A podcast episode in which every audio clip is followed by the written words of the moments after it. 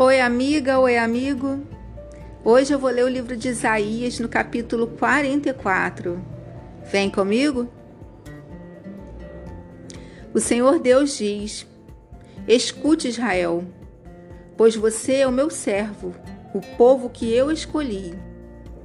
Eu, o Senhor, sou o seu Criador e o tenho ajudado desde o dia em que você nasceu. Israel, meu servo, não fique com medo, pois eu o amo e o escolhi para ser meu. Vou fazer com que caia chuva no deserto e com que em terras secas corram rios. Assim também derramarei o meu espírito sobre os seus descendentes e lhes darei as minhas bênçãos. Eles crescerão como a grama bem regada, como chorões que nascem na beira dos rios. Muitos se juntarão ao povo de Deus. Um dirá assim: Eu sou do Senhor. Outro dirá: O meu nome é Jacó. Outro ainda escreverá na sua mão: Eu pertenço ao Senhor. E ainda outro usará Israel como sobrenome. O Senhor, o Rei e Salvador de Israel, o Deus Todo-Poderoso, diz: Eu sou o primeiro e o último. Além de mim, não há outro Deus. Haverá outro que seja igual a mim? Pois que venha à minha presença, apresente as suas razões e prove que está dizendo a verdade. Quem anunciou tudo o que ia acontecer? Já houve alguém que, desse, que desde o princípio sempre pudesse contar as coisas do futuro? Meu povo, não tenha medo, nem fique apavorado. Não é verdade que desde o princípio eu sempre anunciei a vocês o que ia acontecer? Vocês são minhas testemunhas de que é verdade. Será que há outro Deus além de mim? Não, não existe outro protetor. Eu não conheço nenhum. Os que fazem imagens não prestam, e os seus deuses, que eles tanto amam, não valem nada. Os que adoram imagens são tolos e cegos, e por isso serão humilhados. É uma grande tolice fazer uma imagem para ser adorada como se fosse um Deus. Todos os que adorarem serão humilhados, os que fazem ídolos são apenas seres humanos, nada mais. Que eles se reúnam e se apresentem no tribunal. Ali ficarão apavorados e serão humilhados. O ferreiro pega um pedaço de metal, coloca nas brasas e depois, com toda força, vai batendo nele com o martelo até formar a imagem.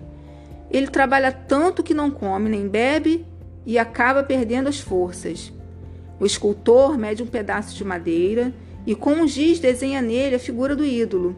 Depois, com as suas ferramentas, ele faz uma estátua com a forma de um belo ser humano para ser colocada num templo. O escultor vai à floresta para cortar uma árvore, escolhe um cedro, um cipreste ou um carvalho. Ele só corta árvores bem grossas, ou então planta uma e espera até que a chuva faça crescer. O homem usa uma parte da madeira para fazer um fogo, Ali ele se esquenta e também assa o pão. A outra parte da madeira é usada para fazer uma imagem, e o homem fica de joelhos e o adora. Assim, metade da madeira serve para fazer um fogo. O homem assa a carne, come e fica satisfeito. Também se esquenta e diz: Que fogo bom! Já me esquentei bem.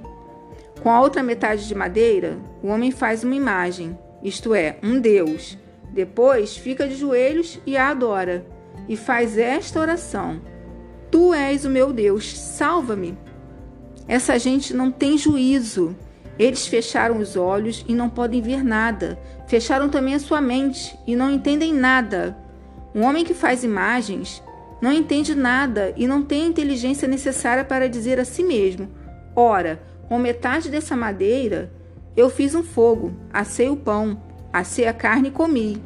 E com a outra metade eu fiz essa imagem nojenta. Agora aqui estou eu, adorando um pedaço de madeira. Adorar uma imagem não adianta nada, é o mesmo que comer cinzas. O homem que adora imagens não pensa direito, mas vive enganado. Ele não pode se salvar, pois não é capaz de dizer: Isto que está na minha mão não é um Deus coisa nenhuma. O Senhor Deus diz: Povo de Israel, lembre-se disto. Não esqueça que você é o meu servo. Eu o criei para que me servisse e nunca esquecerei de você. Já perdoei suas maldades e os seus pecados. Eles desapareceram como desaparece a serração. Volte para mim, pois eu sou o seu Salvador. Ó céus, gritem de alegria por causa daquilo que o Senhor Deus fez. Cantem louvores, lugares profundos da terra. Montanhas e florestas com as suas árvores, cantem todos de alegria. Pois o Senhor salvou o povo de Israel e assim mostrou a sua grandeza. O Senhor, o Salvador de Israel, diz: Meu povo, eu sou o seu Criador. Antes que você tivesse nascido, eu já o havia criado. Sozinho eu criei todas as coisas. Estendi os céus e firmei a terra sem a ajuda de ninguém.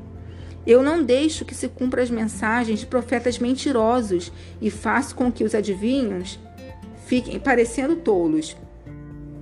Faço com que os sábios se enganem e transformo toda a sua sabedoria em tolice. Mas eu faço com que se cumpra a mensagem do meu servo e com que as palavras dos meus mensageiros aconteçam. Prometo que Jerusalém terá moradores novamente e que as cidades de Judá serão reconstruídas. Farei com que elas se levantem do meio das suas ruínas. Basta que eu dê uma ordem, e o mar seca e os rios ficam sem água. Sou eu quem diz a Ciro: Você governará em nome, em meu nome, e fará o que eu quero. Você ordenará que Jerusalém seja reconstruída e que sejam postos os alicerces do novo templo.